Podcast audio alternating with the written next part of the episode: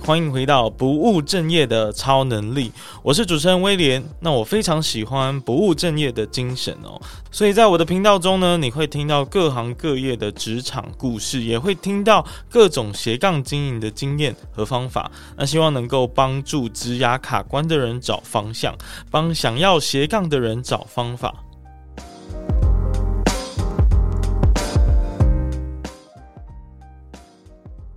延续上集呢，我们同样呢找来来自森佐记账师事务所的柏青和平易这对可爱的夫妻档，聊聊关于斜杠会碰到的税务问题之后呢，嗯、我相信大家应该有一个自我的评估。那你评估完自身的状况，决定要成立一间公司行号的时候，就会碰到下一个麻烦啦。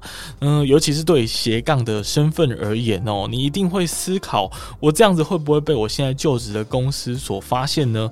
那斜杠身份成立公司又会遇到什么样子的状况跟麻烦呢？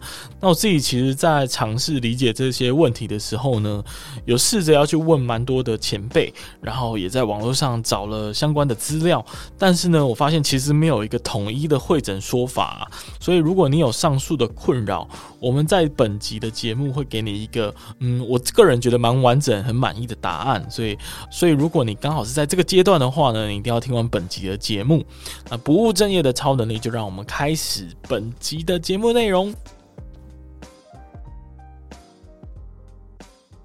好，那欢迎回到不务正业的超能力。然后，呃，上一次我们已经有聊了关于这个斜杠会遇到会计问题，然后也邀请了我们两位特别来宾，就是来自森佐税务记账事务所的柏青和平易。Hello，Hi，Hello，大家好，大家好。哎，那呃，因为我们毕竟还是切上下两集嘛，所以还是请你们稍微介绍一下，简单就好了。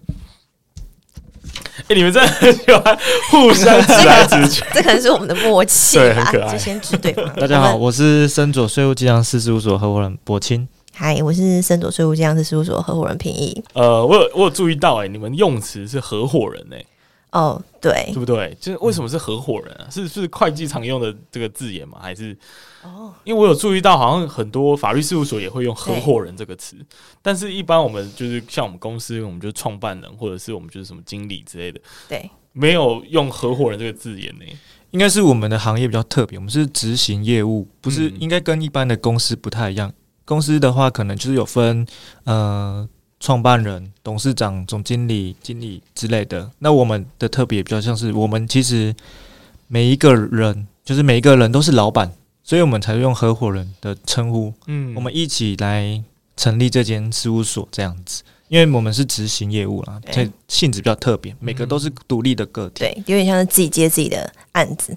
那种感觉，就是一群就是 A 记账师专业的工作者聚集在一起的地方，对，可以这样说吗？就是一群记账师或一群会计师聚集在一起成立这间事务所。哦，所以不是叫公司，是叫事务所。那里面就是有很多顶尖的人在里面。为什么要自我怀疑？对啊，顶尖人，对，没错的，毋庸置疑顶尖人才。因为呃，为什么我当初？呃，毅然决然的决定要找你们，就是因为你们的那个网站其实做的很好，嗯，然后你们在创业展的时候，那个摊贩的质感，还有你们名片的质感就有出来，所以我。呃，就是初步估计可能来自于平易的手艺，我不知道，你应该要分享一下，就是为什么你们走的路线好像跟一般传统的、嗯、呃事务所不太一样？因为我们就是，因为你应该很常，如果你 Google 什么记账师事务所或者会计师事务所，他们的名字就叫什么公正、什么日正、诚信之类的，就是这些词汇。但我就觉得可能就是很比较老吧，我自己觉得。那我觉得我们主要想要。接触的客户，我希望是年轻的客户，微型创业刚他刚有想要做的事业，他有一个新的计划想要执行，是来找我们。我们看起来比较贴近他们，看起来不会，嗯，就是一比较老的事务所，看起来就是很很严谨嘛。你可能怕你问问题，他也不回答你，或者怎么样。那我们是希望我们可以再贴近年轻的创业者一点，所以我们就走一个，诶，看起来好像。比较文青或是怎么样的名字跟网站还有名片，就是不要太自私，都是那种深蓝色啊，或者那种以前那种很正式的配色。对对对，我我感觉到这样子的设计的巧。那有，那我们有算是成功了，就是就是希望是年轻的，是吗？就是你们现在大部分客户确实都比较年轻吗？确实哎、欸，而且可能就是电商，哦、然后对，就是一些比较新新新产业这样。对对对，哎、欸，新的产业应该有一些。嗯，就可能税务的问题或者营业项目的状况会跟就是一般的产业也不太一样嘛，对不对？对，所以这也是刚好你们可以去主打的特色。没错。那我觉得其实你们有经营出那个你们想要达到的目的，因为呃，确实我觉得对于很多人来说，尤其是很多传统的人来说，他不理解或者是无法接受。嗯，你怎么可以在在职的情况下还开公司呢？对公司不忠诚。对啊，不忠诚怎么可以呢？那甚至有些人就是以自由工作者来说，他可能在解释他的业态的时候，可能也会花很多的心力 去解释我到底是靠什么赚钱的。那基本上就是变成，如果你们是有这样的频率有对到的话，那在对于这些创业者们来说，解释上就会比较容易一些。我想是有这样子的一个效果。好，那呃，众所期盼哦，就是因为这个真的是我非常关心的问题，然后我相信很多人也很关注。但是呢，我发现网络上真的相关的资讯超少的，就是到底你在职的情况是可不可以设立一间公司的？那呃，我先破题，就是来回答，就嗯，就思考这一题。这样题目的过程，因为这个题目已经伴随我大概快一年的时间了，当然也是因为自己呃有点懒惰，然后呃一直想说要找人来问哦，但是就觉得好像就像你说的，其实会害怕也不敢去问哎，然后呃有幸在这个展览上遇到，就觉得哎，那、啊、既然都来了，而且这里叫创业展嘛，那应该是可以问这个问题吧，那就问了，啊没想到你们就很很直接的回答我说 OK，绝对是没问题的，然后一一解答我的疑惑，那呃。在研究这个问题的过程当中呢，其实我是有去呃去找出我当初跟公司签的那个雇佣合约，嗯，哦，不管你公司有没有试用期，反正你试用期结束，你一定会签一个雇佣合约。那究竟雇佣合约上有没有写你不能够兼职或成立自己的公司呢？一般来说，好像是有些公司会有，有些公司是有，呃，但是也写得很模糊。那以我当初签的话是没有，所以我确定。他没有这样子规范我。好，还 有什么要补充？通常你在原本的公司担任的时候，他会额外填写一个，就是禁止你竞业条款啊，就是你在这间公司里面做的行业别，跟你在私底下做的事情，其实不要一样，会比较好。这样子，因为有可能会有利益上面的冲突，有可能你从公司里面偷一些技术到你自己的公司里面去做。执行，或者是你直接从公司里面偷一些我们讲的可能废料之类的，哦，那你在这你的公司里面去做转卖，这样可能都会，这些都是触法的行为。对，所以通常雇佣合约里面可能不会明定定你是说你不能成立公司，或是你不能做额外的业务，主要还是要看一下你做的事情有没有去违反到你原本公司的相关利益冲突，这样子。嗯嗯嗯，我觉得这个是蛮。重要的基本原则，哎，就是如果我们呃经营的项目刚好是利用呃。现有公司的资源，这个从从法律跟道德上都不太允许。没错，所以通常常见的就是签像刚刚博清说的那个竞业条款，嗯嗯嗯，是比较常见的。对，那是比较常见的。然后，呃，就回顾在找这个法律条文的过程，我还是有请教一些律师、欸，哎，就是呃，像我身边有一个律师的朋友，他是自己也是在只有成立公司，可是呃，他当时就告诉我说，嗯，最好还是不要啊。最好还是不要的意思是最好不要让你现在的公司知道 哦，因为你很难保证大家会用什么眼光来看待你，这个应该是大家心理上比较大的负担。就是会不会你今天犯了一个错误，或者是呃你可能没时间加班，主管就酸你，主管说你要去忙你的公司，忙你的事业哦，大忙人，生意人什么的，对，就难免还是会有这种，即便公司没有这样规定你，但是。呃，还是有这种不想被发现的理由。对对对对对对，而且我记得这些就是怎么讲这一块的规范就是很模糊，就对了。因为理论上呢，宪法有保障大家自由选择工作的权利。对。可是呢，如果公司又在他的雇佣契约里面规范说你不能兼职，这样是可以的吗？这样是不可以的吗？这个好像都很模糊。所以呢，我们就呃讨论重点，我们可以转。转成说，诶、欸，能不能不被发现？对不对？能不能不被发现嘛？所以我就先去做一件事情哦，嗯、先去查一下，就是呃，我的本名呢，呃，在那个工商登记里面有多少个人跟我跟你同名同姓？哦发现超多人跟我同名同姓，所以你可能可以就是藏在那个大海里面。没错，就鱼目混珠一下，应该是没有人会发现的。好，那呃，如果就这样的角度来说，呃，以你们的看法，会有什么样子的问题需要去解决？嗯，那我觉得会不会被发现？其实，嗯、呃，我们先讲，先不要讲牵涉到劳健保好了，嗯、因为有一些上市贵公司或是券商这种比较敏感的行业，他们的公司人资是会每年固定去政府的网站，是去搜寻员工到底有没有在。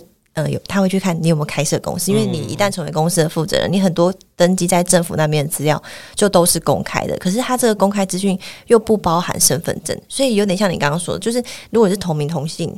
的人，他可能不容易看出来，嗯、但像我的名字，我可能就会被发现。哦，因为你名字比较真的比较少哎，对，我可能就会被发现。嗯、对，所以公司如果他本身就是没有这个规定，他也不会主动去查询。嗯、那假设他的人资是会主动去查询的，其实也也就代表说，你们当时的评估合约可能就是有说你是不可以在外面有自己的事业的。对，那如果要讲回到劳健保的话，其实劳健保的规定还也还蛮复杂的，但是。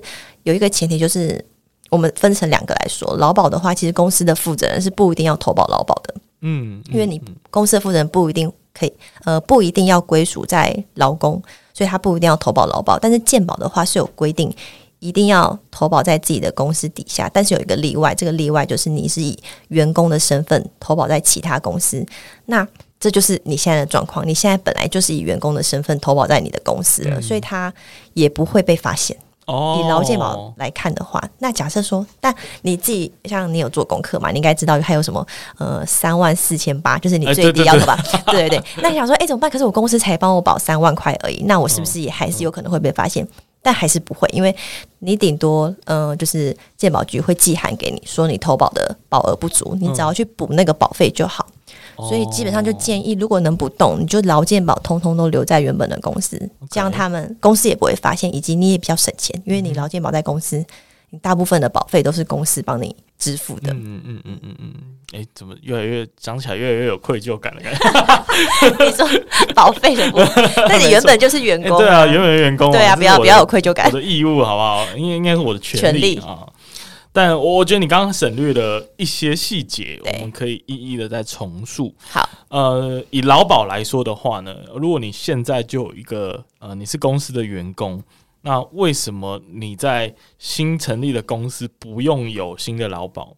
嗯、对吧？因为因为就就就我的认知，就是你设立一家新的公司，哦、你应该以负责人角度，你必须要在新的公司要有劳保的单位嘛，但是你却可以不用，这是为什么呢？劳保它的规定是，你只要公司的员工没有超过五个人，嗯、他就没有强制你一定要成立劳保单位。哦，对，但是但是还蛮多公司，他员工可能就三四个人，但他还是一个有良心的老板，他还是会投，他还是会成立劳保单位啊。啊，但是如果你不成立，你就叫员工保在外面的工会，这其实也没有犯法，因为五个人以下的公司好像就是没有强制。一定要帮他的员工保劳保这样子，对，然后你本是一个自愿性的行为，对，对，对，嗯，除非你超过五个人，但我想超过五个人应该是没有这个兼职的问题吧？对呀、啊，你都可以养四个员工了，那你就直接全职就好了。对，如果你是艺人公司的话，其实有个观念是说，你个人开立一个公司，其实你的身份你是。你就不适用于劳工了，你是老板啊，对，是老板，对对对，你是老板的情况下，你就不是劳工，所以就不用再额外设立一个劳保单位。嗯哼哼哼，哦，这应该是最基本的，对，这是一个个观念制度。OK，那劳保解决，我们再解决健保。那健保，你刚刚有说一个什么三万四千八嘛？那是来自于什么样子的一个一个数字呢？就是。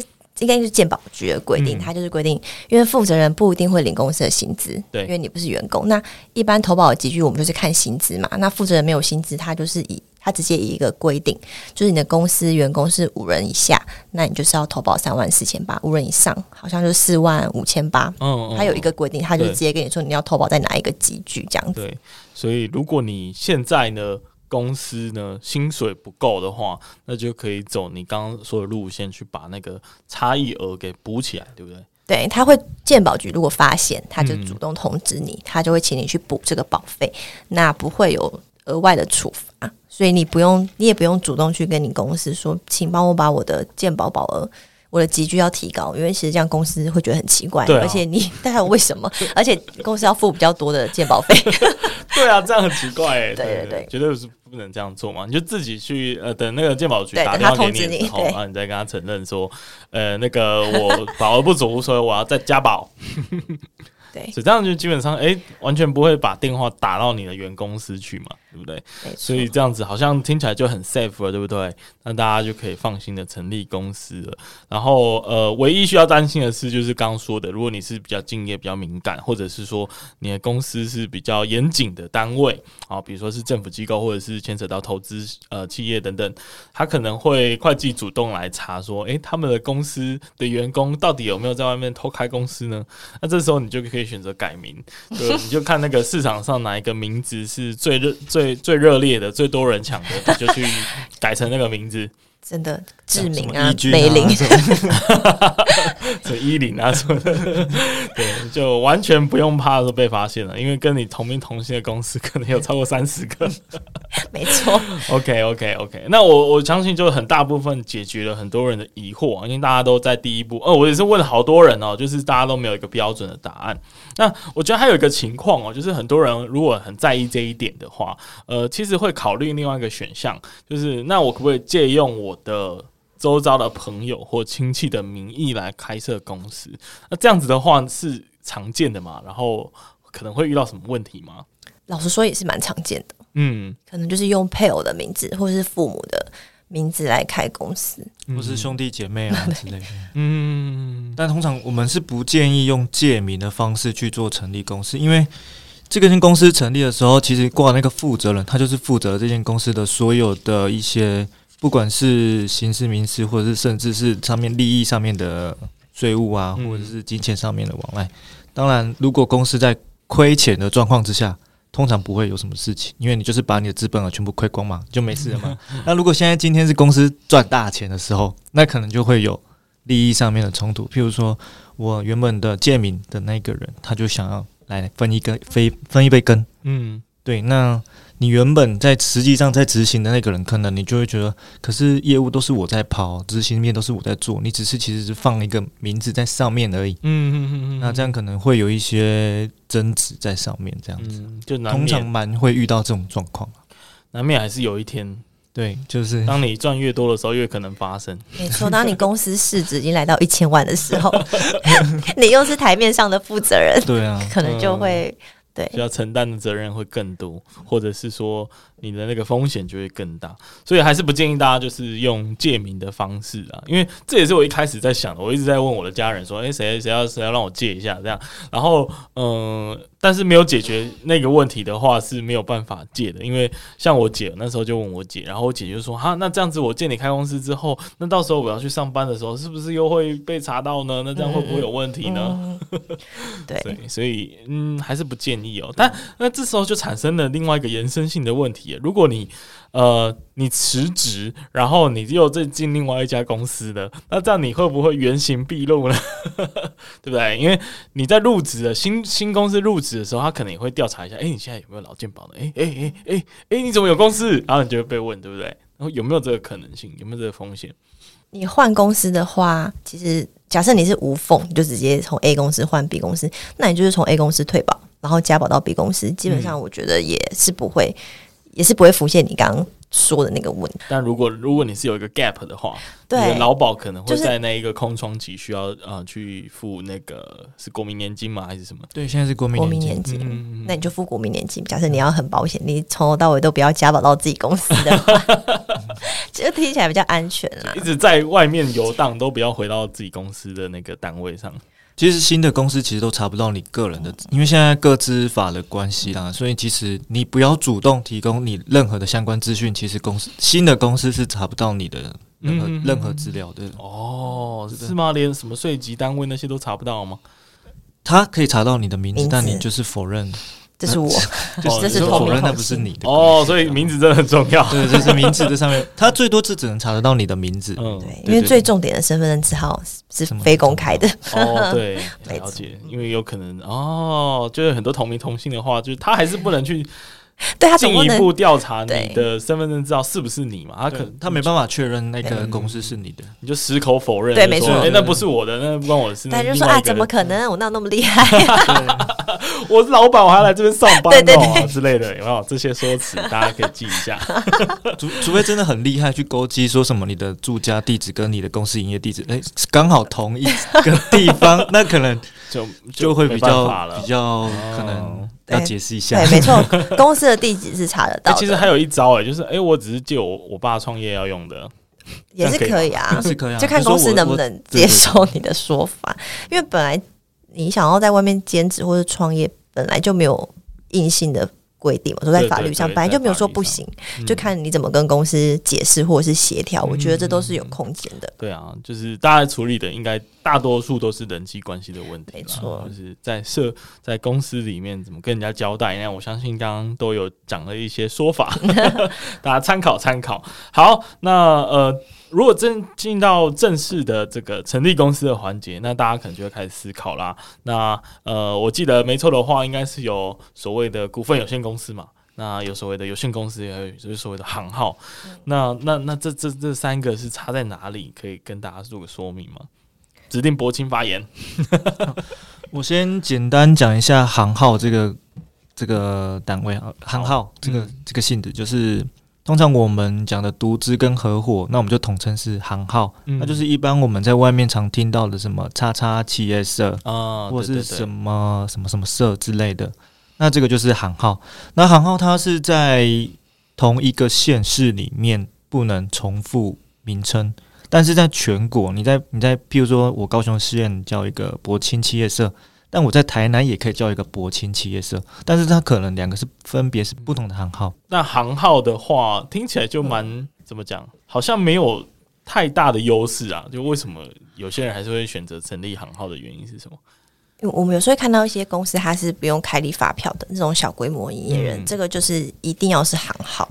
哦、所以如果你是饮料店，或是你是卖炸鸡的这种小吃摊，他一开始就是觉得我就是。我营业额应该是二十万以下，我不要开发票的话，那他一开始就一定得选择行号，嗯、所以还是行号选择行号的人还是蛮多的。嗯、哼哼哼对，所以就是可能是因为他不需要呃太过正式的公司行号，然后可能就是也还没有到需要开发票的程度，那他可能就会选择呃用行号的方式，那可能他就不用缴那么多的税金。对，他对于品牌，他也因为我们刚刚讲到他。不同的县市都可以一样的名称，所以它在全台湾它是没有什么品牌的独占性的，所以它应该说他我的事业本来就没有做很大，我只是想开一个小吃店，嗯、然后别人跟我名称一样，我也一点都不 care 的话，嗯、那其事实上行号的话会比较省税，了解是没错的，对，了解。好，那接下来是有限公司的部分呢，我相信应该是比较多人的主流选项了。那为什么是有限公司？有限公司有什么好处跟坏处吗？我觉得有限公司跟股份有限公司可以一起讲，因为它的差别就是，你如果只有一个人，你只能成立有限公司，除非你今天是两位股东以上，你才会去成立股份有限公司。那有限公司跟股份有限公司，它就是一定都要开发票。那它对于像我们刚刚讲到行号，行号跟你的个人基本上是绑在一起的。你今天行号欠债欠了一千万，那你就是要把行号的资产赔光，再赔到你个人身上，赔到。这个负债偿清偿为止，但有限公司跟股份有限公司，它都叫有限公司嘛。它其实在讲你的你是责任有限的。嗯，你如果有负债的话，你只需要针对你的最初的资本额去偿还那个债务就行了。假设我出我资本额是五十万，那我今天公司欠债了一千万，可是我还是只需要还这个五十万而已。嗯，它是一个一个保障，对，嗯，对于清偿责任的部分，嗯，所以。基本上有多重股东的时候，需要呃用股份有限公司的名义来成立。对，那如果你是独资的话，就是用有限公司的名义。那有限公司的名义来说的话，它的嗯，就可能大家会关心它之后课税的这个比率怎么算啊？有限公司现在就是我们的一般盈利事业所得税是二十 percent。嗯，对，就是它是看你一整年的营业额。那我们通常都是，如果你的公司不是用查账的话，是用书审，那就是你一整年的营业额乘以大部分可能是六趴，嗯，那六趴再乘以二十趴，就是你所一整年要负担的营业所得税。嗯哼哼哼哼，对。呃，我相信很多人，就包含连我都不知道那个书神跟茶账是什么意思。查账它有一个规定，假设我今天的我今天公司年营业额是超过三千万，对，那它就一定要是查账哦。对，okay、那但是假设我今天是三千万以下，我就是嗯，就政府为了便民啊，便民，然后也方便国税局那边去作业，所以他就直接看你每一期开的发票一整年加起来，去乘以书审率，再乘以税率。那查账的话，就是我实际拿到多少。进货的凭证，我就只能，我就得我用收入减进货减费用这个概念去算。嗯嗯嗯、那因为缩成率刚刚有说，你就是收入去乘以六趴，就有点像是我赚一百块，我、呃、固定交六趴，我就是只对我只有这个六块是当做是我的营收。可是今天如果你是用查账的话，嗯、那你又进货凭证拿的很少，你可能只拿到五十块的凭证，那你就会变成说是一百块，你有五十块都是要课税的。嗯哼嗯哼对，所以缩成率对于一般的小企业是。方便很多，又节省很多的。了解，就是我可以做这样子的比喻，就是说。嗯，查账有点像是你必须要逐笔发票来来审查，然后呃，通常这这一个路线就会尽量去凑很多的这个支出，呵 呵让你的营收看起来是没有账面上呃账面上看起来是少一点，那这样你被课的税就会比较少。那书审的话又是一个嗯，对某些企业来说可能更方便的做法，它就是政府直接假设你这个营业事业就是固定有六趴是要课税，那就不用像呃刚刚说的。二十趴那么多，那就是一个相对优惠的条件，我可以这样理解吗？哦，它最后都是乘以二十趴，哦，最后都是乘以二十趴。对，但是你看，就是原本是嗯六块乘以二十二十趴，跟五十块乘以二十趴，对。所以你的企业如果哎，我的进货凭证都都拿。就只只能拿到一点点，或是都取据没有办法完整的话，那当然是走书审比较划算。但假设你对于你的，你认为你都没有，你公司确实是没有赚钱，我进货就是比我销货卖得多，那你也可以考虑走查账，因为它就是实际看你的收、嗯、你的收的收入，对，看你实际的收入。如果是书审的话，即使我是亏损，我还是要假装我有赚那个六块钱。嗯，所以它各有它的。优缺对，就看你的营业额高低啦。其实简单来说，没错，第一个一定是看营业额，如果超过三千万，也足够多的支出，对，嗯，可以去抵消你的营收。对，所以其实那个六趴有点像是我刚刚说税是错的，应该是说政府假定你这个事业固定有六趴是利润，没错，你的存益率对，纯益率是利润。所以这六趴呢，他就觉得你赚六块，所以你就从六块里面再扣二十趴的税。我可以这样子说，对对对。哦，OK，那的确听起来比较划算呢，对，对不对？而且查账的成本也比较高。对啊，但大家还是有志气，说我可能是年营收超过三千万的公司，所以我可能注定是要查账。对 对，好，我们一起来勉励自己。好，那谢谢今天的解答哦。那呃，其实还有一个成本，我觉得很多人会会忽略。尤其是自由工作者或者是斜杠，他们可能觉得哦，刚听完那个解释啊，成立公司大概一万五嘛，然后每个月大概付两千嘛，然后就觉得好啊，那我好不容易就下定决心，终于要来开公司的时候，就发现有一个项目叫营业地址。营业地址为什么是呃，应该说营业地址对呃我的理解来说，它其实也是一个成本。那这个成本会发生在哪里？跟跟各位介绍一下，柏青就是你。营业地址，如果我们像一般，我们原本可能就是有一般原本的住家嘛。嗯、那住家，如果你设立营业登记的话，那你可能会有几个东西会改变。第一个就是你的房屋税，你的房屋税可能会从可能会有有两倍的两三倍的差异啊，不不一定是看看状况。那那还有一个就是地价税。那另外，如果就是看你的那个水电费有没有要变更成公司的名称，那如果有变更的话，就变成营业用的水电跟水电这样子。哦，营业用水电是不是也会比较贵？对对对对，不管是税率还是那种水电费，只要从自用改成营业用，都会比较贵。就是这是有这个概念就就好理解。嗯，那怎么说呢？就是听起来用把自己的房子的名义这样。改成公司的办公室好像蛮不划算的诶。呃，讲当然要看你的房屋税啊，就是你房子如果特别 值钱，对，没错没错，其实要看就很不划算。看你在信义区还是是在大寮区，还是不太对，所以可能要先把那个房屋税税单拿出来看一下，到底呃本身的价值多少？对，可以提供给我们来做一个简简单的检视。通常我们都会帮客户看一下，因为客户他会考虑最近。很多都是共享办公室或者是借址登记，可是那一个月可能就是两三千了。对，但是你的你说不定房屋税去看的话，你一整年说不定只要缴多缴四五千。嗯，那你可能一开始就觉得，哎、欸，我房屋税要涨，好听起来很可怕，但其实。也许就只有几千块的差别，可是你如果是借址登记的话，嗯、你一年可能是三三四万。嗯，对对对对，对，所以我觉得这个都是要去评估一下，就也不一定要贸然就登记地址，就借那个登记地址。嗯，了解了解。像呃，就我知道很多共享东空间啊，然后商呃商务中心。啊、呃，甚至有一些是那种学校的育成单位，它其实都可以让你去登记公司的地址在那一边。呃，但是如果以一般外面的呃中心或者是那个机构的话，它可能会跟你收取一个费用啊。那这个费用大概就是两三千块，所以你一年下来大概也是大概也是这个怎么怎么算呢？十二乘以两三千，哇，也是两三万诶、欸，所以也很贵。那如果你的房屋税本身不高的话，哦，你住的比较呃呃简简单，你对，或者是你的房子比较老旧，这也是一个可能性。对，那你可能就不用付那么多的税金，然后因为两三倍听起来可能也是差个几千块，还好。对对，那其实还还是可以。呃，我记得那个房屋也不一定就是你说整个房子都是你的营业用地址嘛，也是可以切分。那这个部分是怎么计算？它最。你可以切分的最细最细，就是你可以主张我只有六分之一是营业用，嗯嗯，那六分之五是是自住，对。但是这个能不能去申请成功？应该说，它这个跟公司登记的申请是分开的，因为房屋税它是不同的呃主管的机关，嗯嗯，对。所以你也是等到公司设立之后，你再去做这个主张，那通常应该是会成功啊。如果你是电商，或者是你就是服务业，嗯、那他会认为哦，对啊，你没有什么货物要放在家里，那通常都会申请。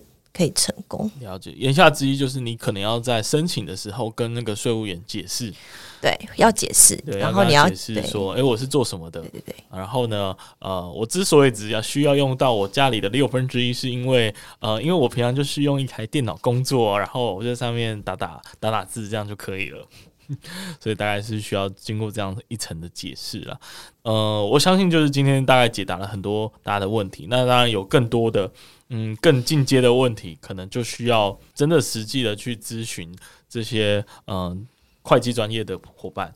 那呃，最后呢，就请你们稍微介绍一下，呃，再跟大家宣传一下，你们目前有哪一些的服务，然后要去哪里找你们这样。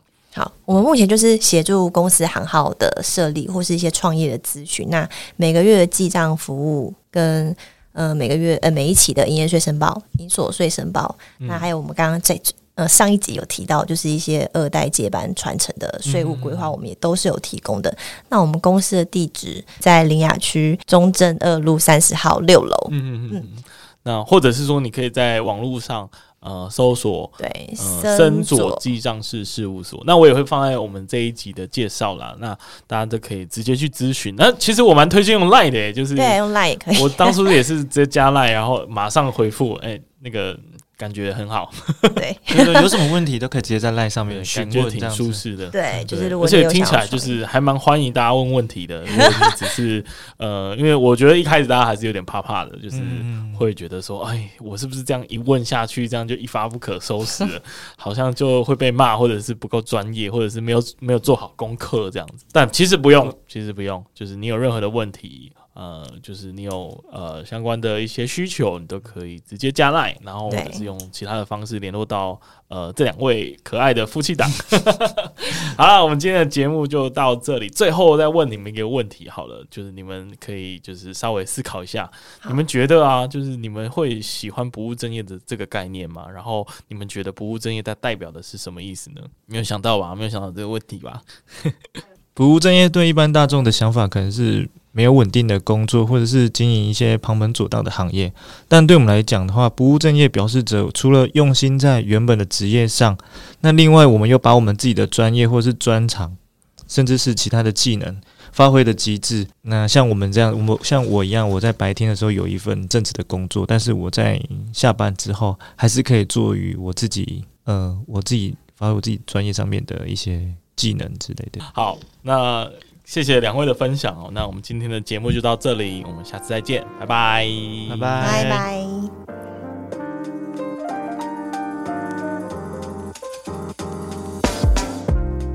感谢你听完这集的节目，那同时呢，也要跟你说一声恭喜，因为不管是刚刚的故事和经验，或者是我们在节目中所分享的方法和原则，相信你一定能够有所收获。所以欢迎你呢，将你的收获用 IG 的现实动态或者是私讯的方式分享给我知道。如果你是第一次听到这个节目，那我们的频道呢，主要会跟各位分享各行各业的职场故事，或者是各种斜杠经营的经验和方法。那如果你也喜欢这个节目的话，因为 Podcast 这个媒体的特性啊，其实是很难传播出去的，所以我唯一的依靠呢，就是靠你的口碑，然后帮我多多的推广和宣传。那更多人听呢，我就有更多的影响力，可以去邀请很多厉害的人继续来上我的节目。那最后最后，记得到各大 Podcast 平台订阅我的节目。那平时呢，我也会不时的在 IG 上更新斜杠经营的这些相关的内容跟生活。那如果有任何的想法和建议，也都可以在 IG 上找我聊聊。那我们就下次再见了，拜拜。